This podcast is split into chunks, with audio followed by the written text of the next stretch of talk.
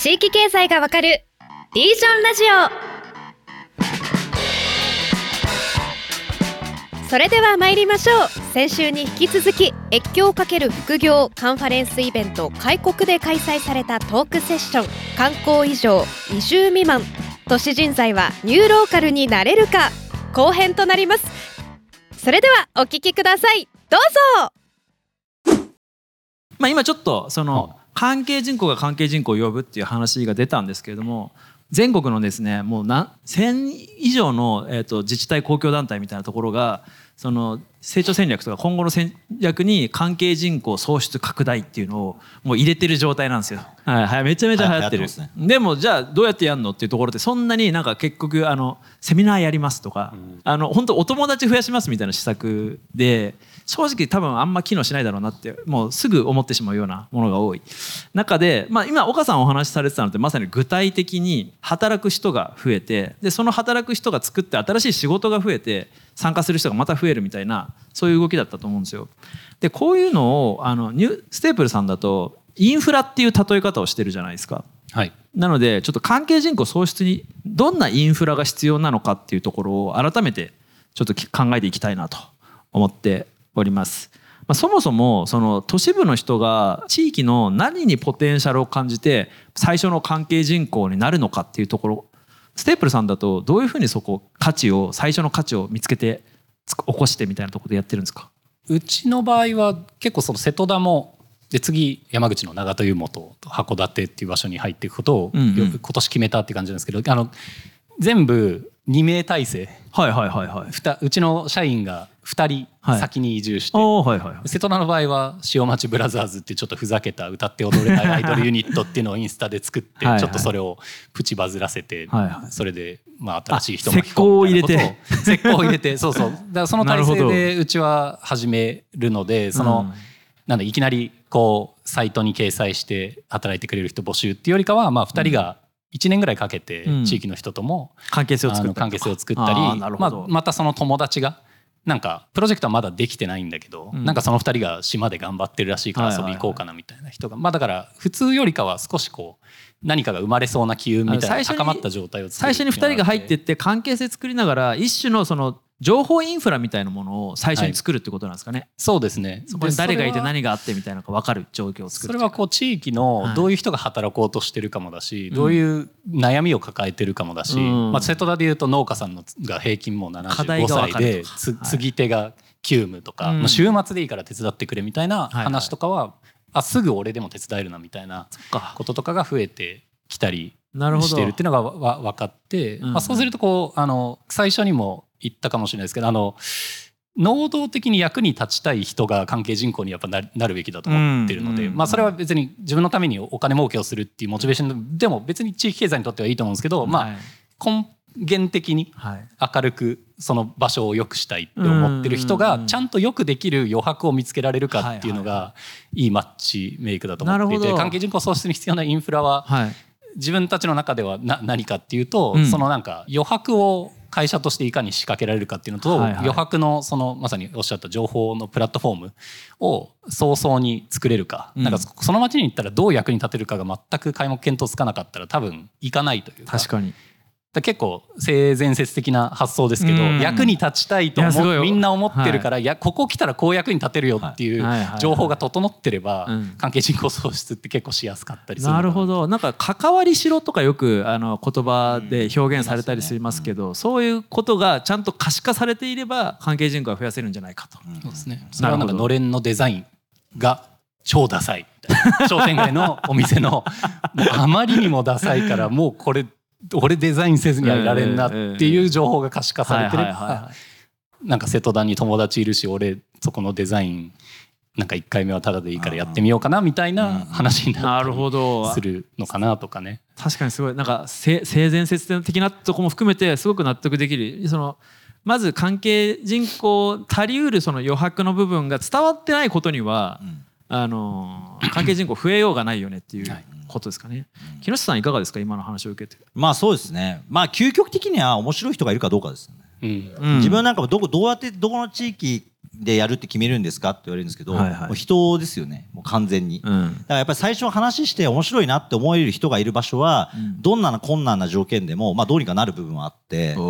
ただあの、まあ、もう全く面白くもない邪悪なじじいみたいなのしかいないみたいな 状態はちょっと救いようがないみたいなところもやっぱあっていやだから外の人をうまく使ってやろうみたいな 邪悪なじじいみたいなのいるわけですよ。あでそれはやっぱりあんまり若い人犠牲になっちゃいけないなって思うから,、うん。だこういうこう関係人口部分も、まあ、そうなり得る話なんですよ。はいはい。そういう自治体とかで全く面白くもない人たちが、うん。なんか地域のプレゼンしたら地域がいかに衰退してるかをプレゼンするみたいなね、はいはいはい。なんかのけぞって骨背骨折れそうなぐらいのおじさんたちとかが なんかみんな地域のなんか関係人口なんですとか言いながらもいや少子高齢化進み我が町はこうやって衰退してますみたいな、だけど山と川と海があって綺麗ですっていう。そんなの 日本中みんなそうでしょみたいな話になって終わそこっちゃうに関わる理由がないですね。そうそうそう。じゃなくてやっぱりこの人がめっちゃ真剣にやろうと今の例えば長門湯本なんかも、うん。まあ、お父さんたちの代の時にはもう、あのー自分たちの宿のことしか考えてないんですよみんな、うんうんうん。もう自分のホテル旅館だけが反映すればいいって言って、はいはいはいはい共同浴場とかはこんな面倒くせえものはいらねえって言って、うんあの市に押し付けて市営の共同浴場にしちゃったりとかしてたんですよ。なるほど。だけどそれをまあじゃあ次の代の若い人たちはじゃあどうするかって言ったら、やっぱそれはもうねやっぱりあの共同浴場を粗末にする温泉街では活性化してるとこないよねみたいな話になって、うんうんでじゃあそれをどうにかしたいみたいな話からまあ知り合いから連絡が来たりすると、はい。はいあそれは面白いねって。なるほど。そう。そこまで行ったんだったら、もう民設民営でうん。共同浴場建て替えて自分でやっていかなきゃダメだと。うんうんでもう最初なんか「いや公設民営で」とかってね、うん。そんな甘いことでさもう夢もクソもないからだダメだって、はいはい。もう民設民営でやり直そうみたいなうん話から、でもそこで皆さん覚悟を決められて、ええお父さんに言ったら絶対怒られるっていうことが分かってるから、はいはい。すごいのはですね旅館ホテルのみんな専務当時今みんな代表取締役とかなってるんですけど、ん。当時専務クラスとかがお父さんに内緒で記者会見を開く。で記者会見してですね地元紙とかに乗ってがお父さんが「えー、お前こんな新設の会社作ってやんの?」みたいなのでみんながびっくりするみたいなとか。でそれは覚悟を証明してるってことそうそう。まあある旅館のお父さんはなぜか僕とかが説得しに行くっていうね。そこいその宿一番の常連客を僕は知ってて、その常連客を一緒に連れておってーなるほど。はい、説得力がある。の説得するっていうのでそしたらまあ奥さんとあのお母さんはまあいい,、まあ、いいんじゃない？もうこれから次の時代だからみたいに言ってて、でもお父さんはかたくなに「いやもう宿のことだけやれお前は宿のことやれ」みたいな言ってたんだけどでも宿の中だけのことではもう温泉街としては生き残れないっていう、はいはいまあ、こういう面白いなんだろうな一応立ち上がってやろうっていう人がいるところはいかようにでもやれて、うん。やっぱりみんないろんな人たちが集まってくるからやっぱ関係人口がつながってくるのは、やっぱ時間を使うに値することをやろうとしてるからみんなが協力したいって思ううん。ものであって、うん。まあ今の損得だけじゃないよねっていう岡さんの話はそこだと思うんですよ、僕の感性的には。そう。自分の人生の時間をかける意義のあることに挑戦しようとしているのかどうかがすごい重要でそのビジョンがなくていや人が減ってんで増やしたいですとか働く人が少なくなったんでどうにかしたいですとか言われても、うん。まあそれはもうどこもそうだから、うん。まあ、普通の話なんですよね。い。やそうですよね。さっきの話で岡さん性善説って言ったけど、うん。この性善説な岡さんが関わってる瀬戸田だから関わりたくて、うん。ただでもいいから乗れ直してあげようかなって思うけど、うん。そうじゃなくてそのなんかガリガリなおじおじも亡者っぽいおじおじいちゃんたちが「、はい。やうちののれんがダサいからただで変えてくんねえか」とか言ったら嫌ですよね。関わりたくないわそう。そう、う。ん。それ言われて嫌じゃないですか、ううんっせえ金払えって話になるわけで、うん。まあ、そのあたりっていうのはやっぱりある程度ビジョナリーというか関係人口っていうのは、まあ、やっぱ選ぶ側にあのある意味の主導権もあるし、ね。まあ、もちろん向こう側も選ぶ権利はあるんだけど、でも少なくとも入り口はあやっぱりなんかちょっと面白いなと、うん。なんかこの人たちすごい楽しくなんかいろいろやってるなとか、はい。なんか地元におおけるなんかその危機迫るものと向き合おうとしてるんだなみたいなうん。ものがあると、みんなが無理だとか不可能だって言われていることをですね一緒にどうにか形にしよう可能にしていこうっていうことを共にしようって話にはやっぱり自分とかはやっぱなりますよね。確かに。それは最大なところだから。やっぱビジョンを示せるかどうかっていうところが、その観光人口がまあいのを増やすための最初最初の入り口。入り口、ん。そうそう。話してあめっちゃ面白いみたいなね。だからやっぱりあれですねそう考えると、まあ、まさに今日8匹来ていらっしゃる方々が ある種インフラなわけですよね。地域の観光人口を増やすためのインフラ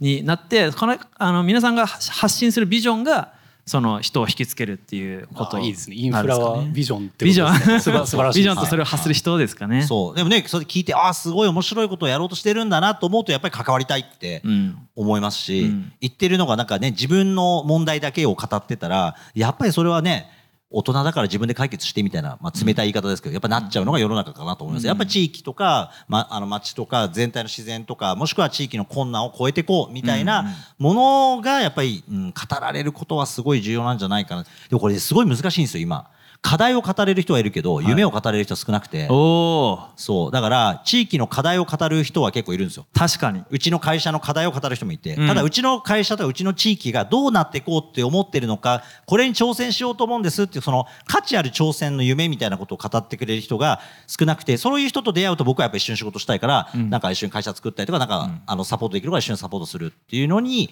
結びつきやすい、ね、なるほど、うん、なんかこれ結構スタートアップでよくその課題 drivenっていう話でそれなんか説得力があるんですよね。確かにそうだよなと。でむしろあの最近東京にも社会課題なんてどんどんなくなってるから地域の社会課題にちゃんと向き合おうみたいな。これもすごい納得するんですけどでもなんかあんま課題課題って言われるとちょっとうってなってくるっていうか なんか前向きなパワーがあんま出てこないみたいな確かにあるなっていうのもあるんでやっぱ vision driven であるべき。その課題を踏まえた vision driven の方がより人は集まってくる、ね、で面白おかしい企画にやっぱなっていって、うん、もっとさっきじゃないですけどどんどん連鎖してなんかもう農家でこれダメですとかねあの高齢化でもう終わってきますって説明を受けるよりはいや実はうちの畑これ使えるんだけどってさっき何気ない話から、うん、じゃあ一緒にそうやって商品化しようとかって話が出てくるっていうのはやっぱ前向きなモードで語る人が誰か出てこないと。いやでも瀬戸田ステープルさんの瀬戸田のそのビジョンとか関係人口のコンセプトとかはやっぱすごい僕も前向きだなっていうか本当ビジョンだなっていうふうに思ったんですけどあのどどういう打ち立て方をしたんですか？瀬戸田では。あありがとうございます。あのいやそう今ビジョンの話聞きながらビジョンも若干危険なのかもなって思ったところもあって、うんうん、あのいやで最終的にビジョンには大賛成なんですけど あの格論のビジョンの方がいいなと思っていて、そのあまりにも大きい社会課題そうなんかそのいい結局なんかうだうだ言ってるけどいいいい街にしたいしか言ってないような。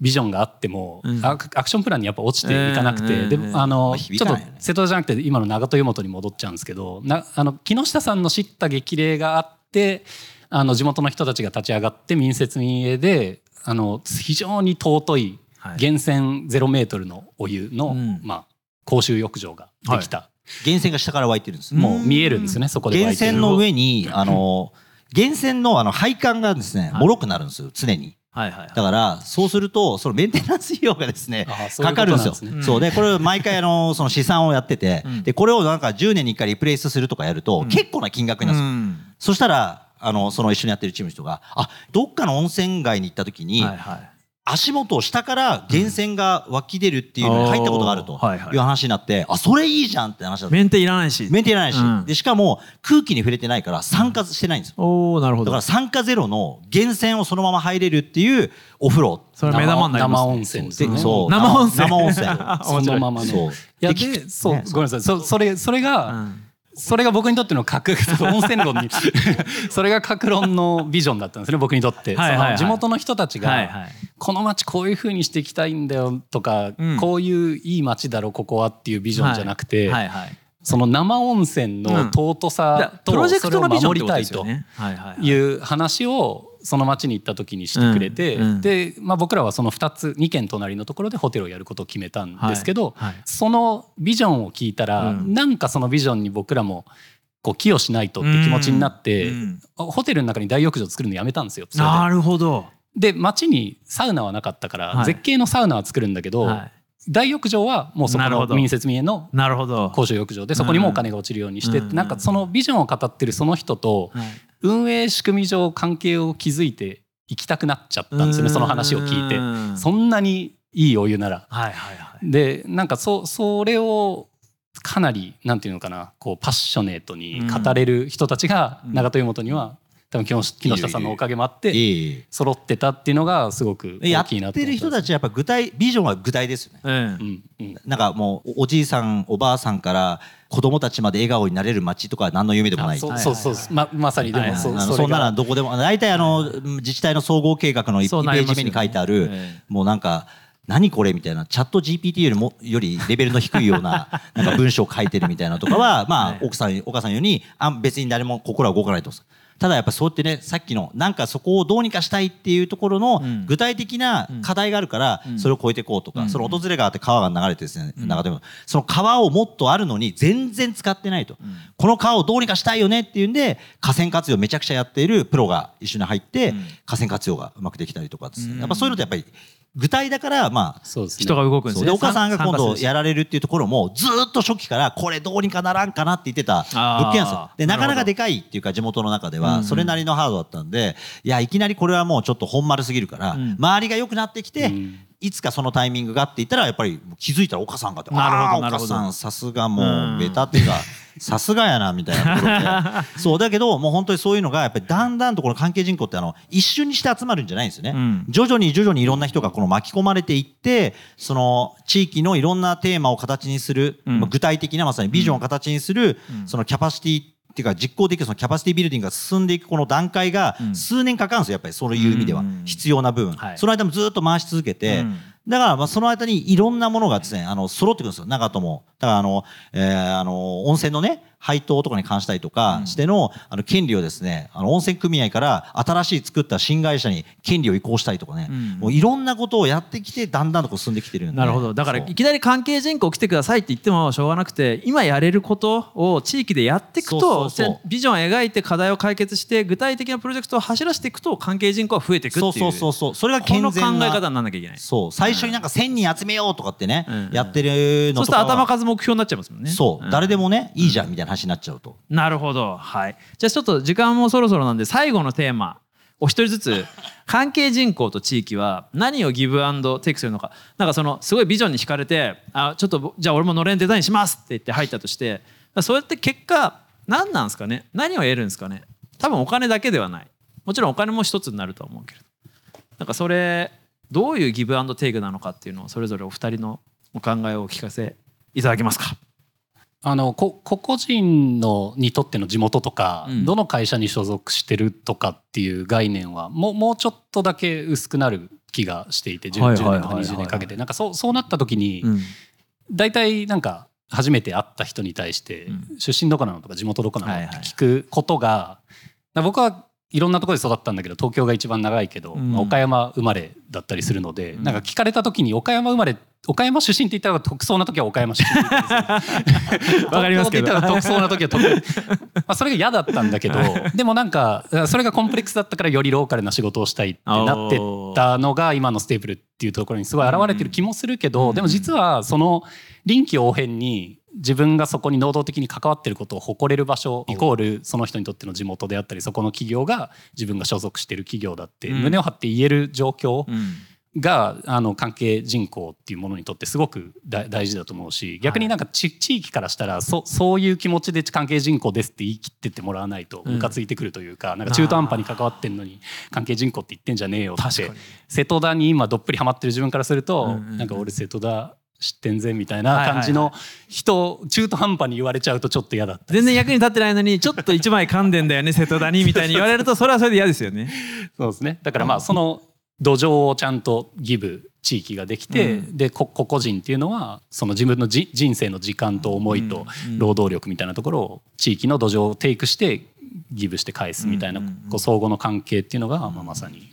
関係人口かなっていうなるほどお互いに誇りに思える状態をちゃんと作れるかっていうことですかね。そうですねありがとうございます。じゃあ木下さんもお願いします。まあそうですね。なんか自分とかはなんだろうな。なんかそのいろんな地域で仕事させてもらって思うのは、やっぱ仕事をもらうんではなくて、やっぱ仕事を作るっはい。ていうのが基本うん。っていうのがあると思うんですね。今ある仕事とか地元のお金の流れから何かを受けようって話ではなくてですね、うん。一緒になんか事業をやっていって、うん。新しい仕事を作っていくっていう関係値になるとすごいやっぱいいあの動きにやっぱなっていくなと思っていて、確かに。うん、なんかやっぱり地域で新しい仕事を作っていくっていうことを共にやれると、まあ一個僕はすごい面白い、うんお互いにとってすごいプラスがあると思うんですね。であとはなんか、えっと、例えば熊本市内の商店街とか僕も会社を作って17年ぐらい経つんですよ。はいはいそうするとですね、おじいちゃん、その息子、うんさらに孫って3世代と付き合うんですよ。うん関係人口的に3世代と付き合う。そうね。そう、そうなってくるとですね、もうあの出身者より濃い。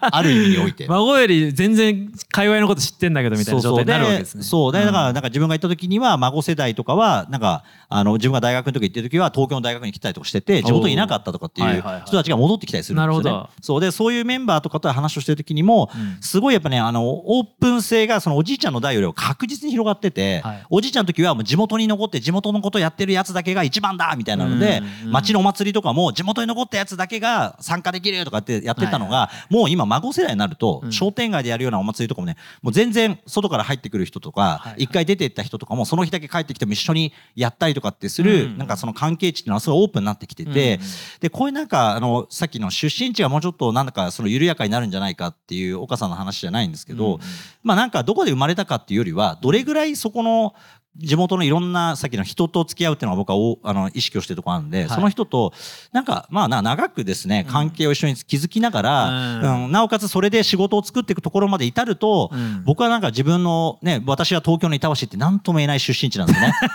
もうまあなん近いんでわかりますけどね。なんとも言えない俺も練馬なんでめっちゃわかる。はいはい、なんとも言えない。東京ねなんかあの千代田区ですとか言えばね東京だねって感じだけど 板橋区って言われるとですねね。岡山市より田舎なんじゃないかみたいなこの微妙な東京なんですね。そうだけどその中でやっぱ出身地関係ないいろんな地域とのストーリーとか歴史とか文化とか人間関係と人生の中で何回も人生を生きたような生き方ができるようになってるっていうのが最大で僕は受けてるあの面白いところだなあのなんだメリットうんだなと思ってはいますね。はいめちゃめちゃ面白いな。いやなんかでも今の話聞いてすごいアホなこと言うんですけど、ナウシカのユパ様を思い出しましたね。ユパさん